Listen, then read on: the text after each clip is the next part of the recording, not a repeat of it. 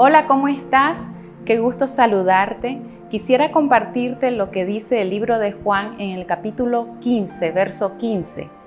Ya no os llamaré siervos, porque el siervo no sabe lo que hace su Señor, pero os he llamado amigos, porque todas las cosas que oí de mi Padre os las he dado a conocer. Cuando nosotros leemos la palabra, conocemos que Dios a través de Jesucristo nos ha dado una nueva oportunidad de vida, nos ha dado salvación, perdón de pecado y vida eterna.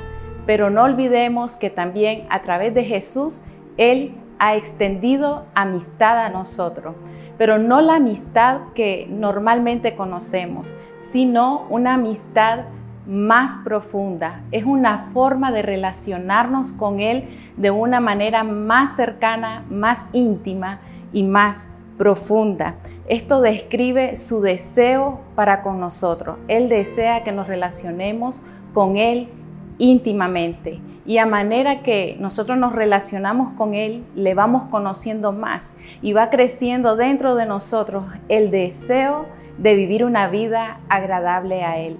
Va creciendo dentro de nosotros el deseo de cultivar a diario nuestra amistad con Él y a diario cuidar que no haya nada que se interponga entre nosotros, que no haya nada que afecte nuestra amistad con Dios. Y esto nos impulsa a vivir una vida agradable a Él.